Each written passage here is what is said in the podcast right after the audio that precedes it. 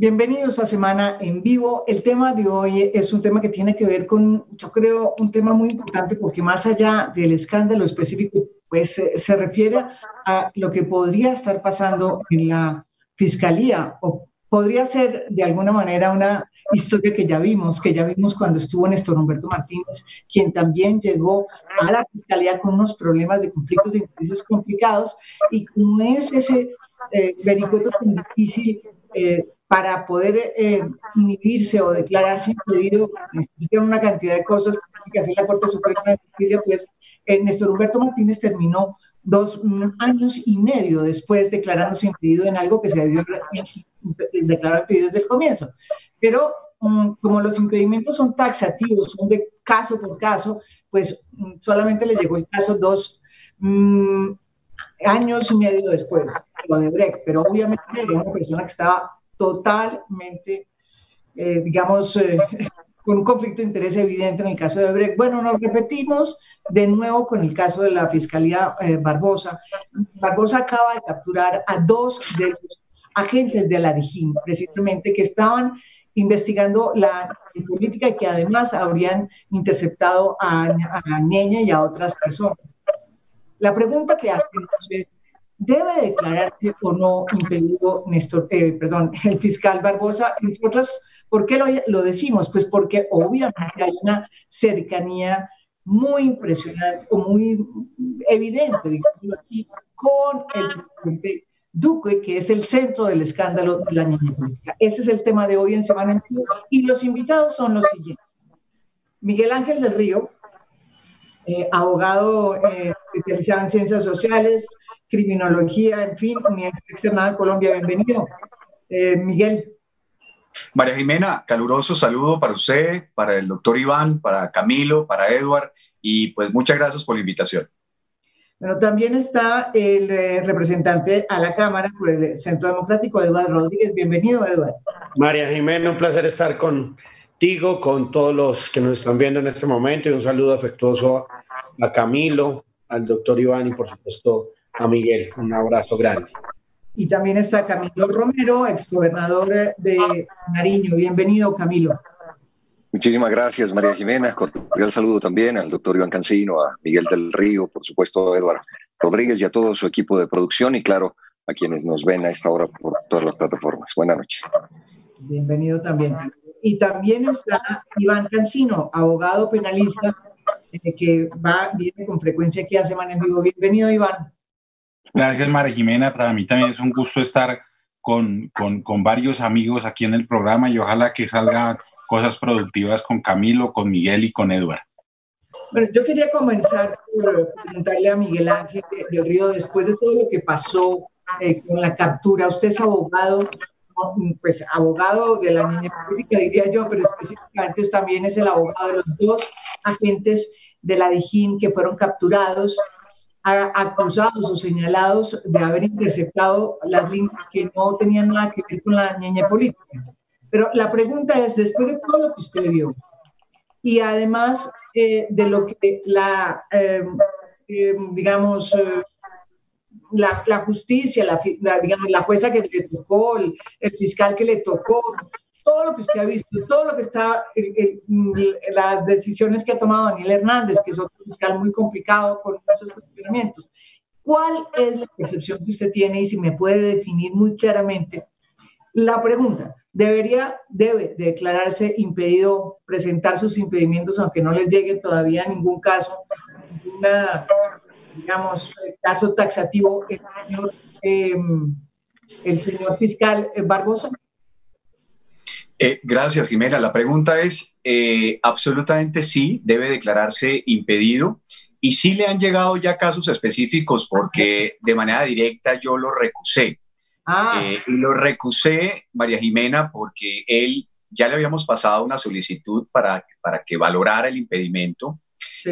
no, la, no la respondió y en, en muchas manifestaciones públicas ha establecido que él no considera, bajo su criterio, que está impedido Bajo esa dinámica, eh, yo radiqué una solicitud de recusación ante la Corte para que la Corte valore si existen, eh, como a mi juicio sí existen esos criterios para ser recusado.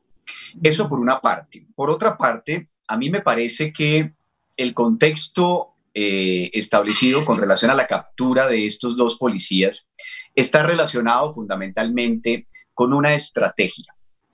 ¿Y la estrategia cuál es? La estrategia es, vamos a tomar un proceso penal donde existen presuntamente unas irregularidades, según la Fiscalía, que no existen para este abogado, con el propósito de que una vez sean lastimados estos policías y se decrete de alguna manera que ese medio probatorio o que se, metieron unas líneas al interior de ese informe del 26 de mayo del 2018, eso va a contaminar de una manera eh, muy precisa el tema de la, de la interceptación del Ñeñe Hernández. ¿Y por qué digo todo eso? Porque existen suficientes elementos indiciarios, María Jimena, para establecerlo. El primero, la, el audio de El Ñeñe Hernández con María Claudia Daza sale el 14 de marzo. El 15 de marzo, desde las 8 de la mañana, el fiscal Daniel Hernández empezó a presionar al sargento Wadid Velázquez. ¿Y cómo lo presionaba? Lo llamó y lo citó de manera urgente a su despacho para dar una declaración. Una declaración no significa que una persona sea considerada indiciada. Una declaración es una institución que tiene como eh, soporte hacer unas preguntas y unos cuestionamientos para direccionar una investigación. Sin embargo, cuando el sargento Wadid, que hoy está detenido, estuvo en el despacho del fiscal Hernández, el fiscal Hernández empezó a amedrentarlo, a establecerle que tenía que confesar qué era lo que había pasado y quién lo había hecho, según manifestación del sargento, que salió de esa declaración a poner una denuncia. Ese es un elemento indiciario muy poderoso con relación al tema de la ñeñe política, porque si esto era una investigación de hace un año, ¿por qué razón se desencadenó tan rápidamente? ¿Por qué razón, María Jimena, ni el sargento Guadid Velázquez ni el mayor Tocarruncho fueron llamados a interrogatorio? Ellos siempre han advertido que esas líneas telefónicas que ingresaron ese 26 de mayo junto con la de Ñeñe Hernández fue aportada por una fuente humana que además es un testigo muy valioso. Entonces, ¿por qué razón el fiscal Hernández no entrevistó, no interrogó al testigo valioso? Así, simplemente, se hubiera evitado todo este escándalo mediático que nos tiene hoy. Entonces, para concluir esta primera parte y este primer círculo, mi interpretación cuál es? Que el fiscal Hernández está intentando de una manera muy particular lastimar desde el punto de vista probatorio y desde el punto de vista jurídico a estos dos policías con un indicio adicional, María Jimena, que buscaron a la fiscal del caso anterior, Jenny Andrea Ortiz, hace una semana. Le sacaron una entrevista y en esa entrevista la fiscal dice que este abogado incurrió en un delito. Entonces, el día de la audiencia, cuando empezó la audiencia de los policías, el fiscal Daniel Hernández no quiso arrancar la audiencia preliminar sin antes no advertirle al juez de control de garantías, señor juez, yo quiero empezar por una parte, es que el abogado del Río tiene un conflicto de interés y no puede estar aquí presente. Y argumentó que la fiscal Jenny Andrea Ortiz me había denunciado porque yo era testigo de un soborno. Ah, ¿Qué significaba eso dentro de lo que estoy especulando? Significaba para mí, María Jimena, que el plan del fiscal Hernández era descabezar al abogado que de alguna manera simbólica ha estado defendiendo el tema de la ñeña política con corazón y alma, para que estos dos policías quedaran vulnerables frente al poder de la fiscalía y de alguna manera poder ejercer sobre ellos una presión lo suficientemente significativa como para que ellos, por vía de preacuerdo, por vía de aceptación de cargos, dijeran públicamente que sí, que sí incluyeron unas líneas irregulares y finalmente eso afectar el proceso madre de la ñeñe política, que aquí tenemos a nuestro amigo, eh, a mi amigo Iván Cancino, que además es abogado de María Claudia Dasta y que ella además se acogió a su derecho constitucional de guardar silencio. Pero es que están esperando, y no, no, no acojo a Iván con eso, están esperando que se desarrolle este proceso de una manera rápida y ellos a la expectativa para que se vulnere en términos generales la ñeñe política, se contamine esa prueba y se caiga en fiscalía, corte y comisión de acusación y se nos acabó la niña política. Ya está contaminada, eso ya no es de contaminarla ahora. Lo que yo pienso es que la quieren es descontaminar. Y obviamente, igual que Miguel, yo no lo personalizo a él, yo hablo en, genérico. Y es que la, audiencia tiene que, entender esto, eh, María Jimena, en, muy rápidamente. Eh, no, es que, no es que haya pasado lo mismo de que metieron presuntamente cinco números o no. Lo que pasa es que para que una grabación sea legal, no solamente requiere la orden previa de un juez, sino el, control posterior de la legalidad de esas grabaciones y eso es lo que estoy absolutamente seguro que, que falló y eso también la vuelve ilegal. Y frente a tu pregunta inicial, los impedimentos y las recusaciones son de carácter específico. sé, sin, embargo, esto no es de ahora, no, te, quiero poner un poco en el contexto porque fue una batalla que empezamos a dar mi papá y yo en el año 97 con Luis Camilo Osorio en el famoso Bancolombia. Había una denuncia contra la esposa de Luis Camilo Osorio, que era, no voy a decir el nombre ni más faltaba, pero es para contextualizar. Y, y, presentamos el impedimento contra Luis Camilo Osorio y en ese momento la Corte lo niega, pero empezaron a reflexionar sobre el tema. Hoy cerrando el círculo, yo soy una persona que pienso que, el impedimento es un derecho del funcionario y la recusación un derecho de las partes si yo tengo una amistad con el presidente de la República, no solo me ternó, sino que eh, fui su amigo, ¿por qué no salir de ese problema rápidamente y desprenderme de las investigaciones para tranquilidad propia y de todo el mundo? Lo que yo sí creo es que para mayor transparencia hay que ampliar el tema, que no solo sea impedimentos y recusaciones, sino que también exista, así como para el congresista y para los concejales, un régimen de conflicto de intereses que le permita hacer esto de entrada y no tenga que este esperar que le llegue un caso. Pero en este caso, por ejemplo. Y en sí, este claro, por eso te digo, yo en este caso lo haría por protección propia, ni siquiera por darle gusto a alguien. Yo, yo me quito el peso de la crítica y de todos los días de me Además, además Iván, con el, perdón de, con el perdón de Camilo y Eduardo, además por sanidad mental del propio. Correcto, de él, estoy de acuerdo.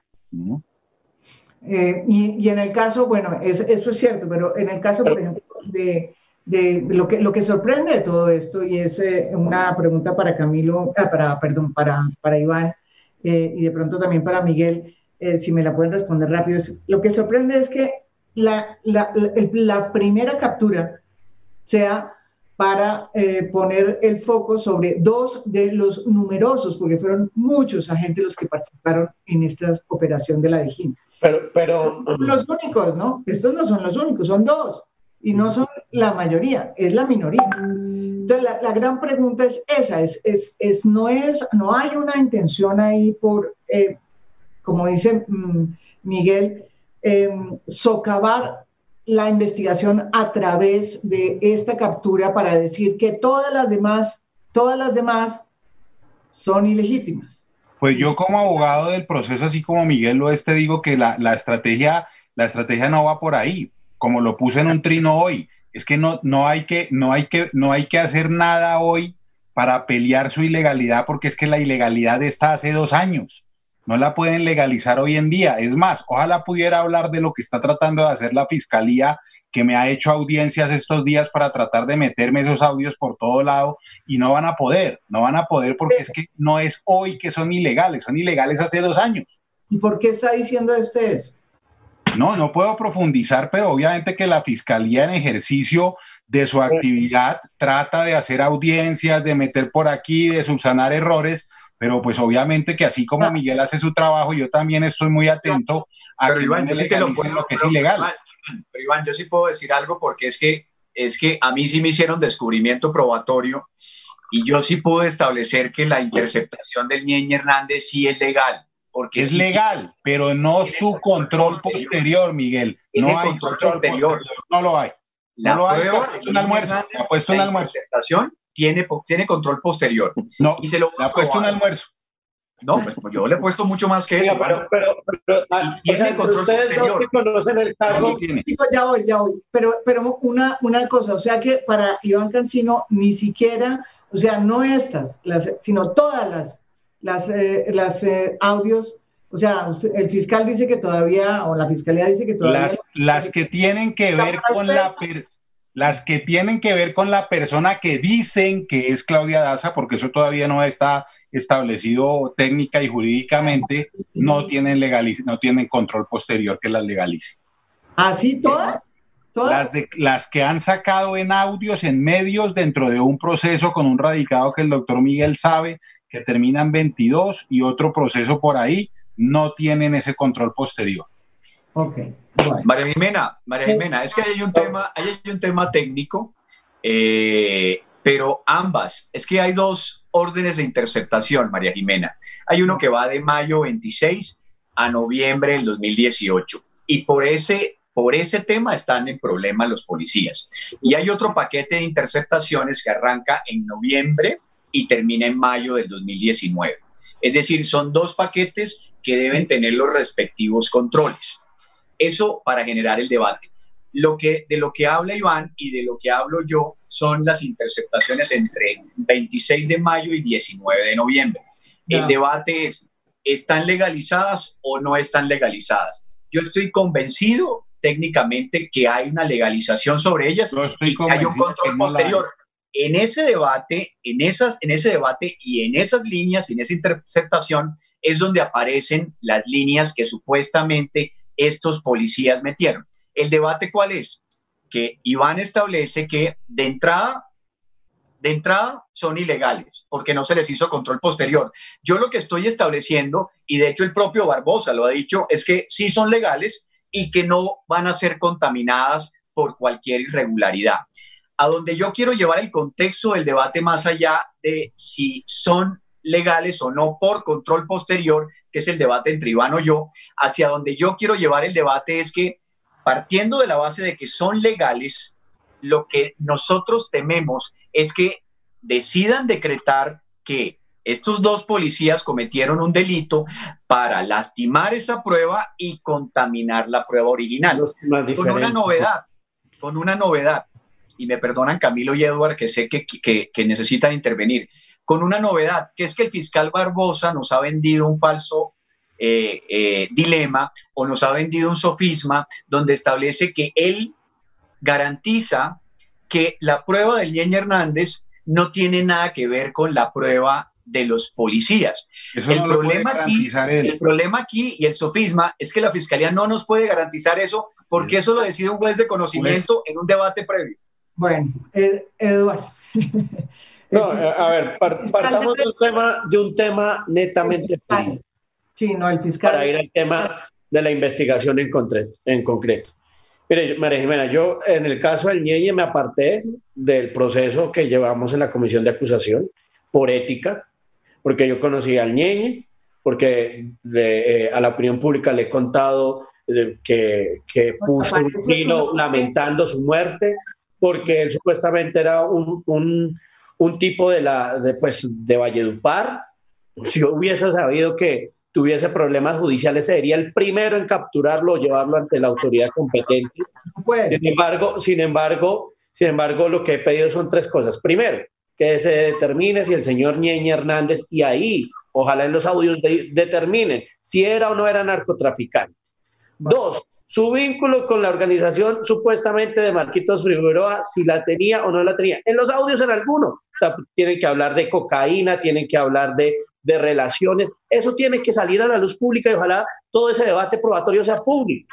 Y tres. Han salido unos audios donde es claramente, donde el Goyo y el, y el Ñeñe hacen arreglos con personas complicadas de la política eh, de la costa de la Guajira. Eso tiene que salir y también explicarle a la ciudadanía por qué no, María Jimena, María Jimena, por qué no, o sea, primero, el señor Niñez Hernández nunca tuvo ni siquiera eh, solicitud de extradición.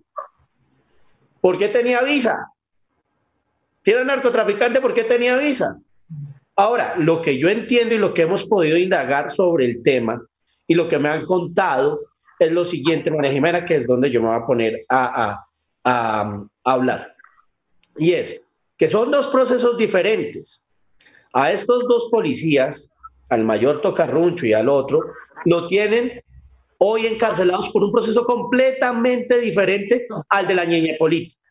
¿Y por qué? Porque los encontraron supuestamente extorsionando a varias personas de la región. ¿Y cómo era el modus operandi? Digamos que era un poco lo que se conocía en la, eh, se conocía además fue público en casos Eduard, qué pena, qué pena de, la parapolítica, era que extorsionaban y le decían, miren, yo tengo acá unas grabaciones y esas grabaciones le pueden hacer daño o lo pueden llevar a la cárcel. De hecho, entiendo que es en un proceso determinado donde estos policías con el testigo se graban al testigo, al testigo falso, entre comillas, y por eso están hoy capturados. Es un tema totalmente diferente. Eduard, Eduard, mucho ojo con un tema, mucho ojo con un tema, porque es que eh, lo que está diciendo no es cierto, Eduard. Ellos no están capturados por eso. La imputación que les están eh, en este momento estableciendo la fiscalía es porque ellos introdujeron unas líneas irregulares a una interceptación del 26 de mayo que no tenían relación directa con el caso. La fiscalía no los está acusando de haber extorsionado a absolutamente nadie. Entonces, mucho ojo con eso porque eso no es cierto. Pero son dos líneas conductuales diferentes. Son dos líneas conductuales diferentes. Una. No, no son. No, es que pueden ser dos líneas conductuales porque ellos están denunciados. Tiene que ver. Pero Miguel, entiendo que, que ellos están denunciados por un delito de extorsión también, ¿o no? No, ellos no están denunciados por extorsión. Esos son otras personas. El mayor Tocarruncho y el sargento Wadi Velázquez están imputados por la fiscalía por el delito de fraude procesal. Pero están siendo procesados en otro proceso también por extorsión. Eduardo, pero ellos, ellos no han extorsionado a nadie, Eduardo. No, pues eso, eso que lo diga la, fiscalía o la justicia, eso a mí no me importa, yo no tengo que defenderlos. Y segundo, que tiene que investigar la fiscalía a, propósito es eh, si esa información sí la utilizaban ellos para extorsionar a las personas o no, o para venderla a medios de comunicación o no, o para venderla a abogados o no. Eso tiene que determinarlo la Fiscalía General de la Nación. Eh, pero entonces, ¿usted le cree a, la, a, lo que dicen de la Fiscalía de los agentes, pero no cree en nada de lo que tenga que ver con los eh, audios que han salido por todas partes? Es que mire, María Jimena, yo le voy a confesar algo. Mire, hay un audio, y se lo quiero confesar acá en su programa, hay un audio que supuestamente habla eh, el Ñeñe con, con, con, María Claudia. Que dice, ajá, no sé qué, ay, yo hablé con Eduardo Rodríguez, ni siquiera dicen Eduardo Rodríguez, sino Eduardo Rodríguez. Yo asumo que era yo, porque una vez el Ñeñe me llamó y me dije, oye, el doctor Iván va a ir a, a Valladolid. Además, el Ñeñe era, era un hablador, era un tipo inclusive querido, chévere. Entonces, no, el, el presidente va a ir, hombre, ¿por qué no nos ayuda para podernos ver? Y, ahí me dijo, y hay unos alcaldes que se quieren reunir con él. Tajantemente le dije, María Jiménez, tajantemente.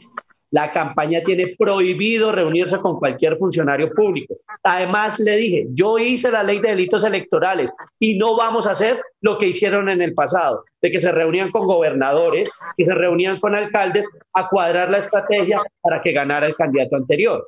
Entonces, en eso yo fui súper tajante y esto yo nunca se lo he contado a nadie pero esa llamada o esa conversación que yo tuve con el niño Hernández fue súper tajante. Él fue inclusive y nos dijo, no, es que hay unos empresarios que quieren ir. ¿Sabe dónde se toman las famosas fotos, eh, María Jimena?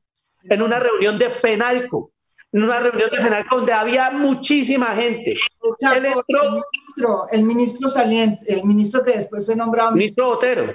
Era una reunión de FENALCO y ponle cuidado, los listados la mandaban la, sociedad de, de, Valledupar, o sea, Fenalco Valledupar. Fenalco Valledupar. Y entran ahí, van a la reunión. El presidente Duque se demoró ahí media hora porque yo estuve todo ese tiempo con él. Fuimos donde Carlos Vives, fuimos donde Silvestre Angón, fuimos a la reunión de Bavaria. Inmediatamente el presidente, fuimos al Parque La Leyenda y a las 4 de la mañana el presidente, ya, el, entonces candidato, estaba saliendo para eh, Norte de Santander a, cumplir su agenda en Cúcuta y en, en eh, me olvidó el nombre, en, el Catatumbo. Sí, Iván.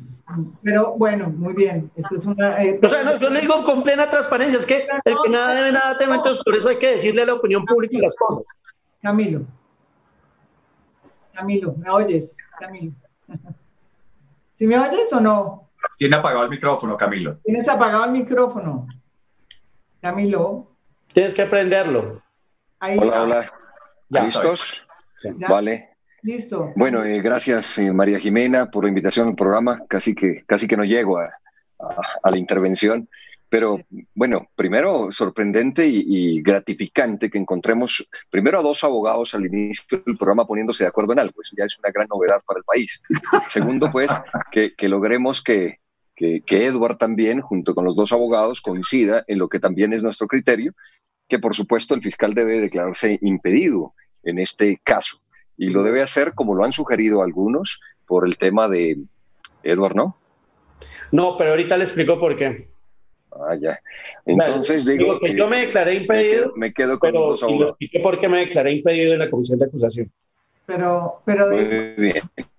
Entonces, eh, digo, el Jiménez en concreto es que, por supuesto, lo del fiscal tiene que marcarse no solo en estas discusiones jurídicas, como hemos visto al inicio del programa, no solo debe verse desde la anécdota o desde la realidad de lo que ocurrió en ese tiempo, sino que sin duda alguna los ciudadanos del común, el, ciudadano colombiano lo que se pregunta es hasta dónde va a parar todo esto, digamos. Es decir, esta, esta puesta en escena del poder en Colombia, que se repite en tantas ocasiones durante tanto tiempo. Si hablamos de compra de elecciones, pues en la historia reciente, al menos desde 1970.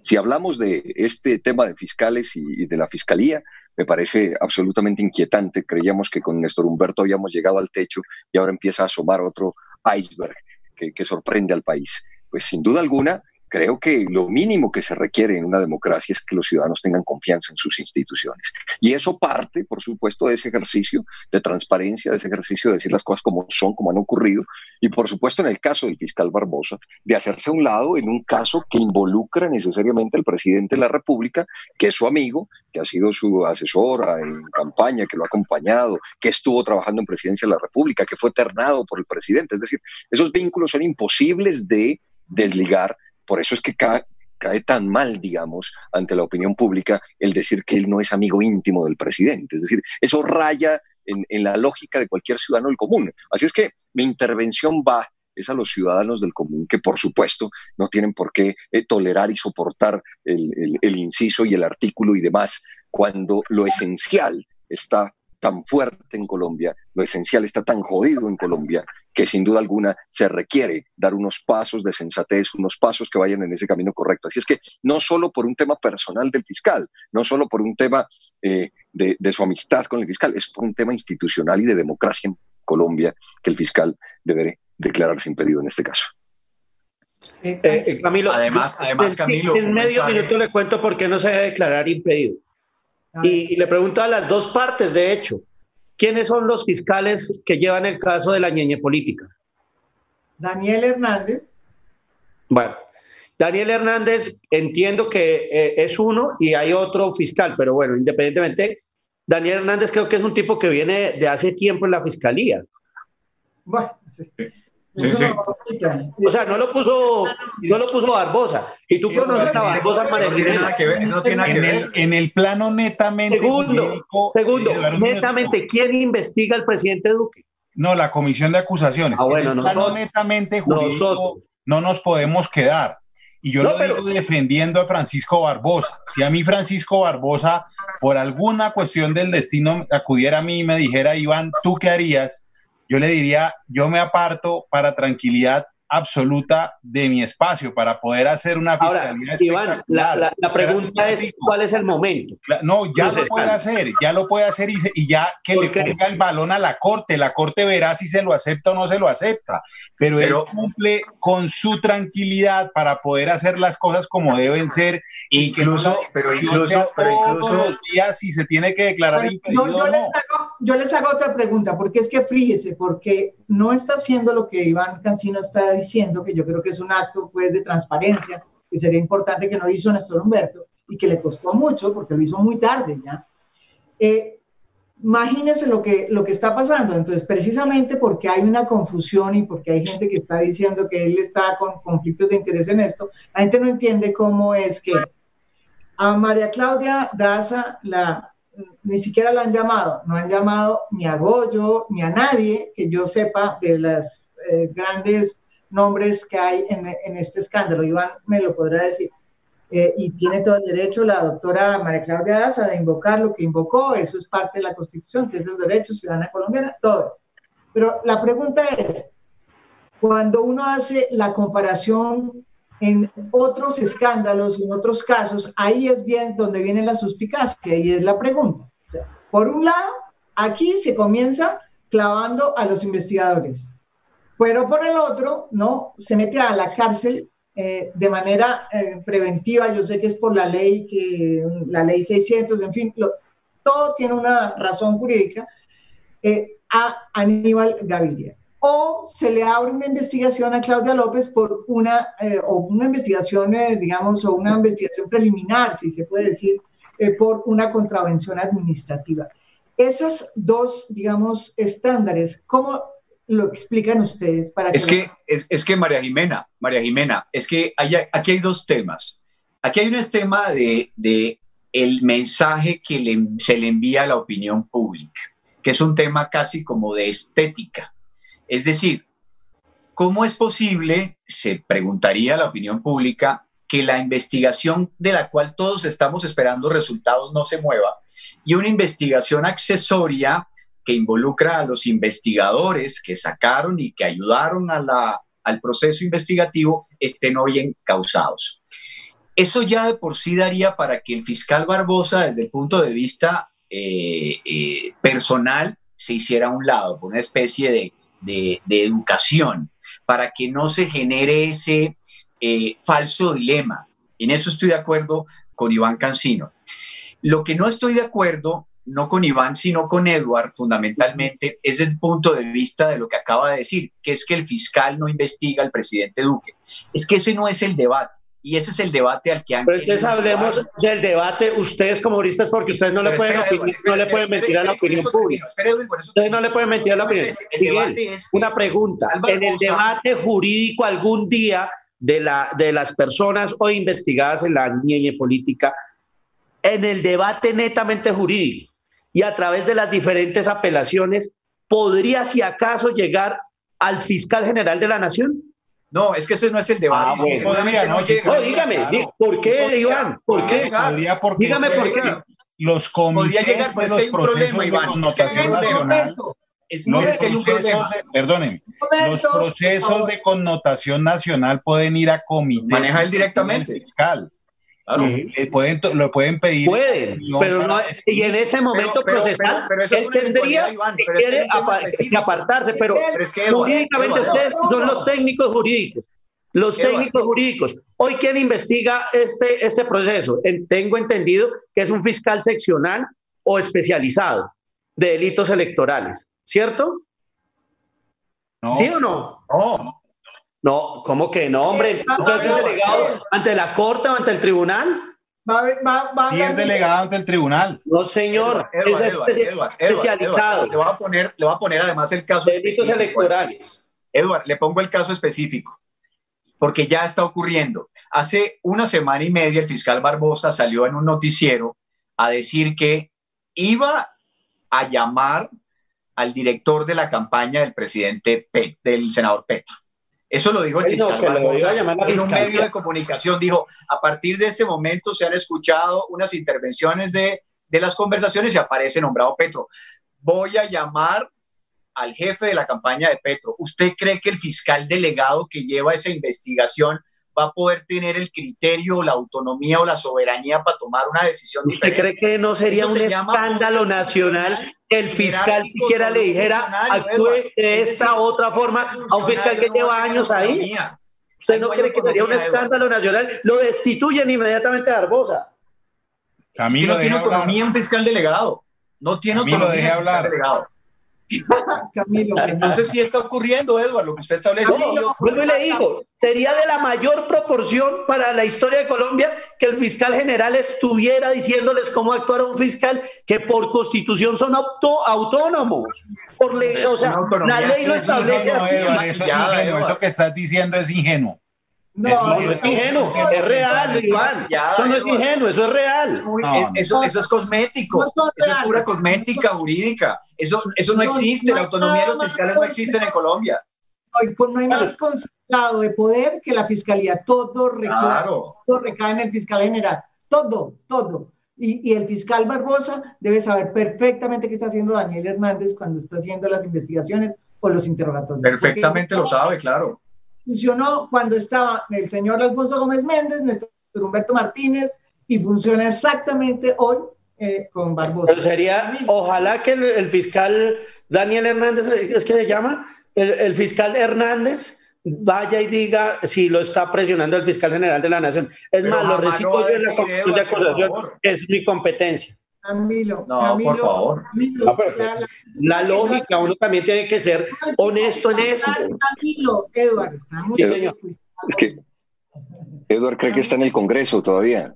Ya, ya estamos en un programa de opinión, a ver si nos deja hablar un rato. ¿no? respondieron qué pasa, o sea, frente a los otros casos, que hay una suspicacia sobre cómo es que está haciendo esto y hay quienes dicen que, eh, que la Fiscalía de Barbosa no solamente está tratando de acabar con la niña política, sino que está tratando de utilizar la Fiscalía para proteger a, al, al, presidente. Esa ha sido la acusación que se le hizo desde que capturó a estas, ese señalamiento, que me parece que no hay cómo probarlo, porque eso no todavía no se puede plantear así, pero mucha gente lo está diciendo, Camilo. Sí, digamos, y volvemos de nuevo a lo fundamental, la, historia de nuestro país, esta lógica de poder, esta lógica de gobierno que nos lleva a la utilización de estos órganos, no solo del de Administración de Justicia, sino también de los órganos de control, a la utilización política. Es que eso no es una novedad. Lo que hay que decir es que venimos en ese desgaste tan grande, tan fuerte, que es lo que indigna a los ciudadanos colombianos. Entonces, ver cómo desde la Fiscalía de Néstor Humberto Martínez se hizo todo en favor de una campaña presidencial chantajeando mandatarios, es una realidad que el país no conoce. Y no conoce básicamente porque esa campaña pasó desapercibida de lo mal que le fue. Pero es la utilización del aparato de justicia, y más faltaba del, ente acusador, del ente investigador, eh, metido en una acción política eh, justamente defendiendo unos intereses de unos pocos, que es lo que se desprende del interés superior de un fortalecimiento democrático. Y ahora con lo que se está viviendo, la del señor Germán Vargas Lleras, y hablaremos ya de eso, María Jimena, cuando, cuando tengamos un chance y cuando no tengamos dos abogados y un congresista en medio que, que no dejan chance de hablar. Pero, pero bueno, lo, lo, importante, María Jimena eh, y todos, es que, por supuesto, hay una utilización política de esos eh, eh, entidades, de esas instituciones que son visibles a la luz eh, pública, que quedan torpes ocultándola, que, aquí la transparencia debería ser en, ese sentido, que incluso lo planteó Eduardo ahora, mire, lo que pasó aquí fue esto, esto y esto, pero salir a decirle al país que no es amigo del presidente de la República, digamos, eso, insisto, raya en la inteligencia de cualquier ciudadano colombiano. Es decir, eso, no está eh, dentro de la lógica de hablarnos claro entre los colombianos. Entonces empiezan a pasar ciertas circunstancias, intentar equiparar la responsabilidad que haya de la ñeñe política con una campaña definida que es la del presidente de la República, a lo de eh, Petro por ese audio que se conoció, pues eso atropella la inteligencia de los ciudadanos. Es decir, es allí cuando todos podemos prender las alarmas y decir, ojo, ¿qué está ocurriendo aquí? Y eso es democrático. Y es que el debate debe darse, y es que así se fortalece. Es decir, es decir, a ver, en concreto, no puede ser que sigan con una pose de guardar distancia cuando están en esos cargos, cuando a la luz pública son absolutamente de la intimidad de los círculos de poder. eso no se lo come de cuento absolutamente nadie en este país. Ahora, entonces, pregunto, ¿el fiscal cometió un error o no? Por ejemplo, cuando salió a hablar en una entrevista de Petro, eh, recogiendo un audio que después eh, se, eh, mismo Petro recogió en su en su O sea, eso, eso, eso, eso tiene, eh, ¿cómo se lee? ¿Cómo se lee? ¿Cómo les pareció a ustedes? Porque además le tocó recoger, o sea, ya nadie sabe qué, qué campaña está investigada, si la campaña es de Petro, que está investigado, o la campaña de, del señor Iván Duque. Eh, y, y, y, realmente eso estuvo bien por parte del fiscal, eh, doctor Iván Casino. Mira, no, no, no, cuando, cuando uno se quiere hacer visible en medios de comunicación, puede cometer muchos errores. Yo creo en la buena fe, creo que Eh, o sea, que si hay de, de contra Petro. Claro, se equivocó. Por eso digo que uno cuando sale mucho a dar muchas cosas en medios de comunicación se puede equivocar, da bandazos para aquí, da bandazos para allá. Eh, las, autoridades no deberían, no deberían salir a, informar muchas cosas. Eh, no, si abre una investigación no debe ser pública porque eso es violar la presunción de inocencia, ni contra Claudia López, ni contra Angélica, ni contra Iván Cancino, ni contra María Jimena, ni contra Camilo, ni contra nadie, porque eso se presta para muchas cosas. Decir que voy a investigar a Gustavo Petro sin saber si ya hay un radicado o no hay un radicado es una equivocación completa. Pero también quiero aprovechar para dejar una cuestión que no quiero que quede en el ambiente. Eh, el debate mío en el fondo no es solamente formal, no es solamente de quién es la voz o de si es legal o no es legal la grabación. Para mí no hay delito. Para María Jimena, para Miguel puede haber delito. Eso ya será un debate jurídico. Pero lo que sí quiero, lo que sí, ¿por qué no, Iván? ¿Por qué no hay porque en la grabación no hay absolutamente ninguna comprobación o comunicación de un delito. Ahí están dos personas hablando. A la fiscalía le tocará comprobar si efectivamente salió una plata, a quién se la dieron, qué se hizo con la plata. Y ahí no pasó nada de eso. Ahí fue una conversación que tienen dos. Hoy todo el mundo piensa que eran dos personas hablándole al país. No, eran dos personas hablando pendejadas con un alcance que hoy se dan cuenta que tiene y que solo se hizo público porque están en una interceptación telefónica. Pero María Claudia Daza no era ni gerente de la campaña, ni manejaba dineros, ni era la financista para que se tipifique un delito eh, electoral. Pero ese es otro debate. Lo que te quiero decir es que, por ejemplo, el fiscal saca la resolución. ¿por qué la votan? ¿Por qué la, la no, no, ella no la votan, ella renuncia y te puede dar una chiva. Yo estaba con ella y yo redacté la carta con María Claudia Daza cuando eso ocurrió. Pero lo que te quiero decir también es, es lo siguiente. Eh, el, fiscal da una cosa muy buena, una resolución para, mm, para poner parámetros de medida de aseguramiento. El país lo aplaude, pero después saca una medida de aseguramiento contra Aníbal Gaviria que desde ningún punto de vista cabe. Es decir, eh, lo que, lo que yo sí aprovecho también para decirle al país es que la medida de aseguramiento debe ser excepcional y no solo porque Aníbal Gaviria le sacan una página en, el, en, el, en, el, en, el, en, los periódicos los, los empresarios. Hay personas que no la apoyan ni la mamá en la casa y tampoco tienen por qué imponerle una medida de aseguramiento. Pero es que iban a adicionar a eso, Iván. es un grave error imponer medidas de aseguramiento. Pero, por ejemplo, hoy nos da otra luz.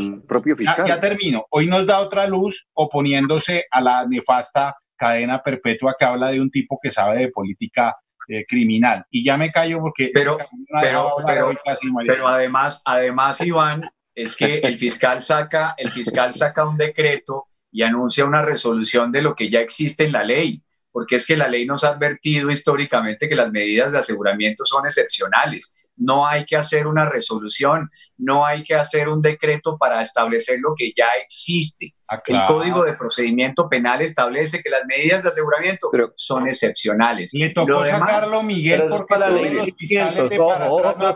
ley Así es. María Jimena, déjeme hacer una pregunta Oiga, Miguel, Miguel, una pregunta. Usted conoció el audio y usted, eh, tengo entendido que, que desde el principio al, principio se dijo que era compra de, de, de, votos en La Guajira, después salió el audio. No, pero es que al principio no se nunca... es que siempre ha sido compra de votos. No, señor. Toda la vida ha sido compra de votos. ¿Ah, sí? Y voy al tema, y voy al tema, Eduardo, y voy al tema. ¿Por qué usted no dijo nada de Petro? Pero, pero, pero, porque lo, mira, le voy a decir algo sobre eso. Le voy a decir algo sobre eso. No, diga, dígame, ¿por qué no dijo nada de Petro? No, le voy a decir por qué no dije, porque no tenía importancia. Era mucho más Pero para usted, para la opinión pública sí tenía importancia. Lo uno y lo otro. Era mucho más, no, así no es. Así no es, así no es. Mire, mire, es más grave la conversación donde usted aparece eh, eh, en el intermedio de una conversación entre María Claudia Daza y Ñeñe, donde usted se va a reunir con 10 alcaldes. Eso, es grave, grave, claro. Pero espéreme, espéreme un momento. ¿Por qué el fiscal, y la pregunta de María Jimena es, ¿por qué el fiscal sale a dar esos bandazos? Él no sale a dar bandazos, él sabe perfectamente lo que hace. ¿Y qué quería él con el tema Petro? Establecer una paridad jurídica.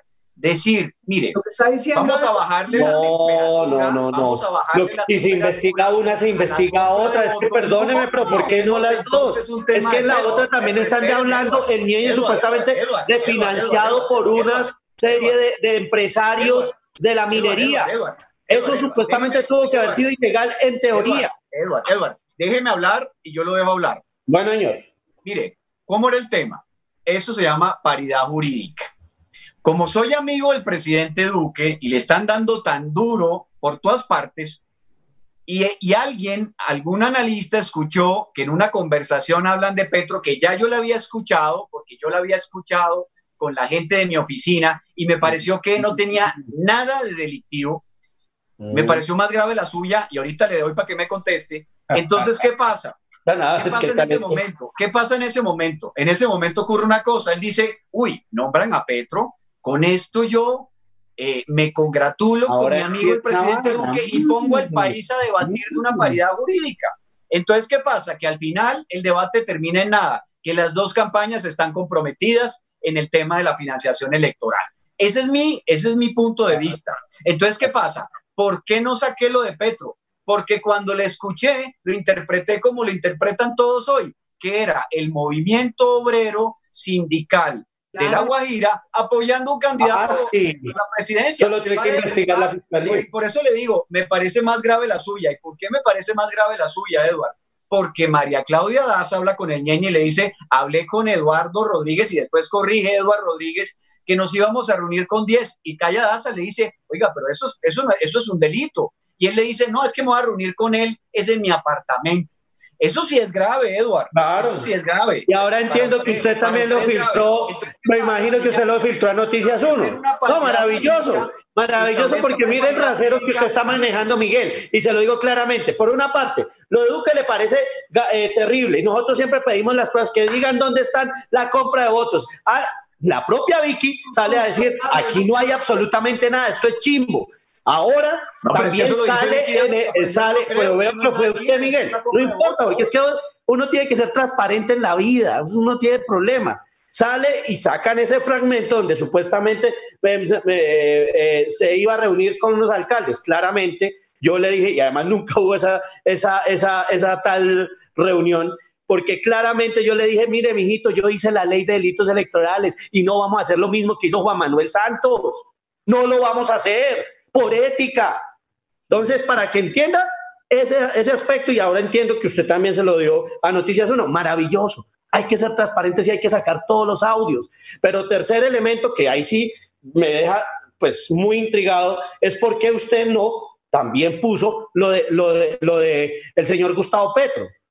Es que eso también pues tiene que ser conocido por la opinión pública. Si hubiera establecido un delito, lo saco también a relucir. Pero es que yo no estoy, yo no estoy, está diciendo supuestamente el ñeñe que eh, con otra persona hablando, así como hablaba con María Claudia, que en La Guajira había ganado Petro porque le había metido unos mineros una cantidad de plata. No está hablando de un sindicato, está hablando de unos mineros. Bueno, Oiga, ¿usted cree, usted cree, Eduard, que, usted cree, Eduard, que alguien en La Guajira alguien en La Guajira que tenga dos dedos de frente con medio recurso va a apoyar a Gustavo Petro en La Guajira. No tiene ningún sentido jurídico. Y ahora le voy a decir una cosa. Usted hubiese conocido nuestra campaña, una campaña honorable por Luigi, donde no teníamos plata, nos tocaba salir a la calle a volantear. Esa era nuestra campaña. Eduard, pero a ver, entonces ya veo, aquí la cosa, ya entendí cuál es la, situación. Entonces la pregunta es la, siguiente. Aquí veo que Iván está, está tuiteando mientras que está, está, saliendo aquí los trinos de Iván, de Iván Cancino y está más metido en el trino que en el programa. No, señora, lo que pasa es que estoy como Camilo entretenido viendo la garrotera entre Miguel y Eduardo. No. pero sí es importante que le cuenten al país eso. Lo que sí es increíble es que hayamos llegado a esto que no tiene eh, ninguna discusión. O sea, eh, ya entiendo, lo que ustedes están diciendo es que el fiscal lo que quiso era equiparar las dos sin ningún argumento, porque, o sea, yo doy audios, eh, Edward, y le digo, señora. La, la, vez que siempre, siempre hablan de Petro, pero para decir ¿sabe qué? Hay que hacer todo esto porque no puede ganar Petro, porque no puede ganar Petro. O sea, realmente Petro sí está ahí siempre, pero equiparar las dos me parece complicado. Es como, como, como, como haber equiparado, una cosa era la campaña de Oscar Iván y otra cosa era la de Santos. Eh, es, que es distinto, no, no es lo mismo. Pero a, lo que voy yo es precisamente, eh, digamos, en medio de toda esta discusión, cada vez es más urgente, y veo por la discusión que ustedes han tenido, que el fiscal se separe de esta, como dice Iván. Por eh, supuesto. ¿No es verdad? O sea, lo que dice Iván es cierto. Si esta discusión la tenemos ya. María Jimena, un apunte que quiero hacer. Estaban hablando de, Aníbal Gaviria y demás. Pero, hombre, menos una, doctor Cancino. ¿Ah? Miren, en realidad es esto. Cuando, cuando se habló del caso de Aníbal Gaviria, no, no solo es el tema que la excepcionalidad debe ser la medida de aseguramiento, sino que el fiscal lo dijo ante la opinión pública nacional. Es que, es que es allí donde creo que la incongruencia a la inteligencia del común de los ciudadanos sobrepasa cualquier límite. Es, es oír al fiscal diciendo que es presidente, cuando todos están justo lo contrario. Es el hecho de oír al fiscal, perdóneme Eduardo, que usted ya ha hablado lo suficiente. No, estoy que me muerdo la lengua. dejar, exacto, hágale. Pero mire, en concreto, eh, salir con ese tema, oír al fiscal, él, diciendo que es una medida excepcional, el tema de las medidas de aseguramiento, para luego oírlo diciendo que la fiscalía ha tomado la decisión de medida de aseguramiento en contra de Aníbal Gaviria, pues eso sí sorprende a todo un país. Entonces yo lo que creo es que esa incongruencia la llevo a este límite. Para mí, por supuesto, hay algo de fondo y fuerte que lesiona nuestra democracia, esa confianza de la gente en las instituciones, en sus funcionarios, pero por supuesto estamos hablando de algo que tendría gravedad en cualquier lugar del mundo es casi que el secuestro de las instituciones por parte de intereses políticos para mantener un orden social que es lo mismo que han tenido durante 200 años. Y eso es lo que no da más, eso es lo que no aguanta más, eso es lo que la ciudadanía colombiana ya busca de cualquier manera una alternativa distinta. Es, eh, digo, esa, esa pose de seriedad, ¿no? Esa pose de, de, hacer las cosas bien y correctas, cuando han salido ante la opinión pública de Camilo, déjeme, déjeme contar una incidencia Además, que, puede ser una chiva para María Jimena. Mire, yo, yo, he podido compartir con el presidente Duque y con eh, Aníbal Gaviria. Por periodista. No, déjeme contarle esto. Al ah. presidente Duque le dolió lo de Aníbal Gaviria. Le dolió. Porque de verdad son amigos. Y no amigos de ayer, desde hace muchos años. Y eh, los he visto y han compartido y nos hemos ido a, a Cartagena, de Medellín a Cartagena. Tiene una excelente relación. Su hermana es nuestra embajadora lo que dijo el presidente Uribe también sobre su dolor por el tema de Aníbal Gaviria y el partido sacó un comunicado. Mire, yo lo único que yo vuelvo a insistir en un principio de vida, no hay que politizar la justicia ni judicializar la política. Ahí es donde nosotros vamos a ganar en credibilidad. Y eso, y eso creo que, por ejemplo, lo que me dicen es que es por la ley 600, pero a mí me dolió particularmente lo de Aníbal Gaviria. Me dolió. Sí, eso es, pero... De todas formas, Iván. No, es que ahí es donde yo, ahí es donde yo repito esa frase que he dicho hoy mucho. Es que a Aníbal Gaviria lo puede apoyar el presidente Duque y a Pepito Martínez ni la mamá, pero las garantías las tienen que respetar. Es que, es que el país tiene que entender que la presunción de inocencia no se ha roto, que lo normal sería que una persona solamente fuera a una cárcel cuando es condenado y mientras tanto solamente si es absolutamente de bulto a futuro que va a obstruir la justicia, que, va, eh, que no va a comparecer o que es un peligro a la comunidad. Eh, eh, de Aníbal Gaviria, por favor, es gobernador. la contratación la está manejando en este momento de una manera tranquila y transparente sin ninguna queja mayor. Entonces, yo creo que, yo creo que sí tiene que, por eso digo que el fiscal tiene que encontrar esa, esa línea y, y, no dar tantos bandazos para encontrar un camino y poder hacer una fiscalía que tenga un sello propio y que se recuerde. Entonces, para yo, para yo poder hacer esa fiscalía, necesito que no hablen del ñeñe y si soy amigo de Duque. Él para esa fiscalía histórica necesita desprenderse de esas cargas independientemente de si la ley me dice que tengo que declarar un impedido o no. Él es un hombre inteligente y tiene que encontrar ese camino. Yo, yo estoy seguro que lo va a encontrar rápido porque si yo me quito esos pesos, la gente va a hablar es de mi trabajo y no de mi amistad o de mi impedimento. Es más, si, si, si, tuviera un asesor que lo quisiera mucho, le dice, bien, ¿sabe cómo se quita ese mico y ese cirilí del doctor del río de encima? Vaya y se declara impedido. Inmediatamente Miguel se queda sin con qué hablar en la W, en Semana o en Twitter del, del fiscal. Absolutamente cierto. Es que el problema, el problema del fiscal es que tiene una posición refractaria. Es decir, él dice, él asume que él es decir, no está impedido y entonces él piensa que ese, ese enfrentamiento hacia la opinión pública y a la gente que de alguna manera, eh, de alguna manera respetuosa o no respetuosa le está exigiendo que sea parte del cargo, piensa que es un ataque personal y mantenerse en el cargo es una especie de rebeldía. Y lo que le está haciendo es un gran daño incluso al presidente Duque. Entonces, lo que él debe hacer es exactamente eso, apartarse por sanidad, porque ya después cuando se tome cualquier determinación, bien sea el fiscal Hernández, bien sea el fiscal en el proceso de, María Claudia Daza, bien sea en mi proceso penal, eh, donde soy apoderado de víctima, vamos a sentir que las decisiones que se toman al interior de esos expedientes son absolutamente autónomas. Es que esa es la invitación que le estamos haciendo. Eso no es un tema personal. Se vuelve personal cuando él asume esa posición rebelde de que no lo va a hacer entonces hay que atacarlo por todos los medios, en el mejor sentido de la palabra, porque además es importantísimo e está incurriendo además en un impedimento. El numeral quinto del artículo 56 del Código de Procedimiento Penal establece que la amistad íntima entre el investigado y el funcionario judicial será causal de impedimento. Es que está muy claro. Y si bien es cierto, él no maneja directamente la investigación, él es el superior jerárquico y funcional del fiscal delegado. Vamos a ver Ese es el argumento. Creo que ahí está la respuesta. ¿Cuándo es que la recusación de la Corte le va, va a fallar la recusación? ¿Sabe cuándo? Su recusación. No, pues espero que lo más pronto posible. Eso tiene que ser rápido. Eso tiene que ser rápido. Es más, es más, voy a, voy a, voy a contarle incluso un tema de hasta de eh, que jurídicamente es muy heterodoxo. Incluso el artículo 62, María Jimena, del Código de Procedimiento Penal establece que una vez radicada la recusación, se debe suspender cualquier actuación. Es decir, yo podría dentro de mi, de mi potestad jurídica decir que el fiscal Daniel Hernández cometió una irregularidad o hasta un delito, que es prevaricato porque había una recusación en contra de Hernández y mañana solicitar un habeas corpus para que salgan los policías. Eso, es un eso es heterodoxia, pero tiene sentido. Es decir, si está recusado el funcionario, no, pero está recusado el fiscal general de la, ahí, sí, está asilando muy tiene, Y él tiene, y él tiene un interés en el proceso, mm. él tiene un interés en el proceso.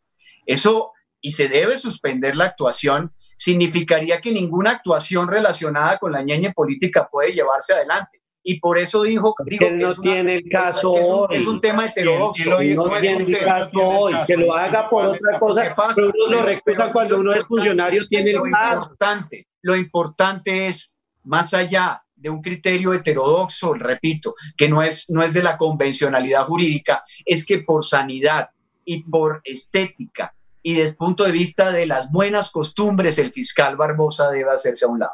Eh, eh, eh, falta Eduard, Camilo, y ya, nomás porque nos toca rápido. Un minuto, Camilo. No, gracias, pues María Jimena, de verdad, creo que está en el punto Creo que la discusión se ha dado desde muchos ángulos jurídicos, pero por supuesto yo insisto desde el punto de vista de la ciudadanía. Yo creo que aquí hay una responsabilidad inmensa de quienes están al frente de las instituciones.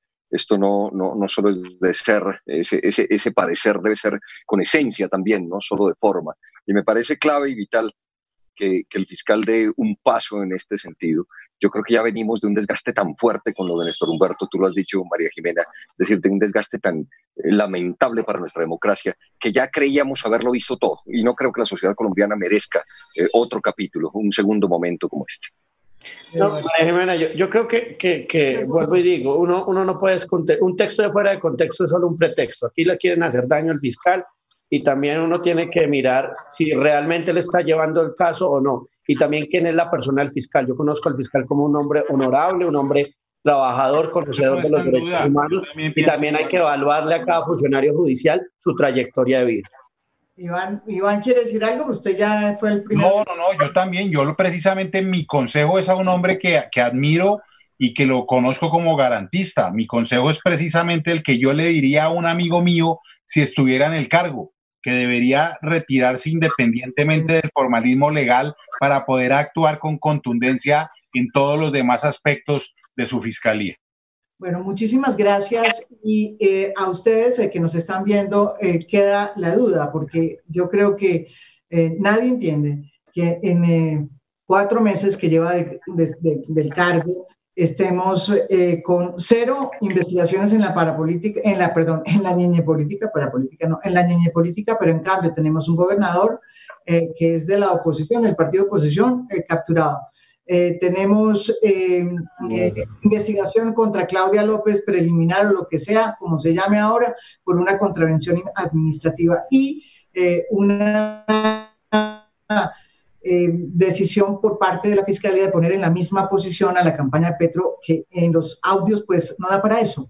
en fin, esa es la discusión que tenemos. Ojalá el fiscal Barbosa, que está solamente a cuatro meses, entienda y escuche lo que les están diciendo aquí para evitar lo que pasó con Néstor Humberto Martínez, que duró dos años de crisis, una crisis dura de la fiscalía, para llegar a declararse impedido aceptado por la Corte eh, Suprema de Justicia. Muchísimas gracias y los espero eh, mañana a todos ustedes, a todos, Iván, muchas gracias, a, a, Camilo, a Eduard, que estaba, pero mejor dicho, ya Miguel, muchísimas gracias. Jimena, gracias, un abrazo. Un gustazo. Lo único bueno de Eduard, el saquito verde, hombre. Muchísimas gracias. Lo único bueno, no, tengo muchas cosas buenas. Digo, en este programa ¿Qué tal este, ah? ¿Qué tal ese Camilo?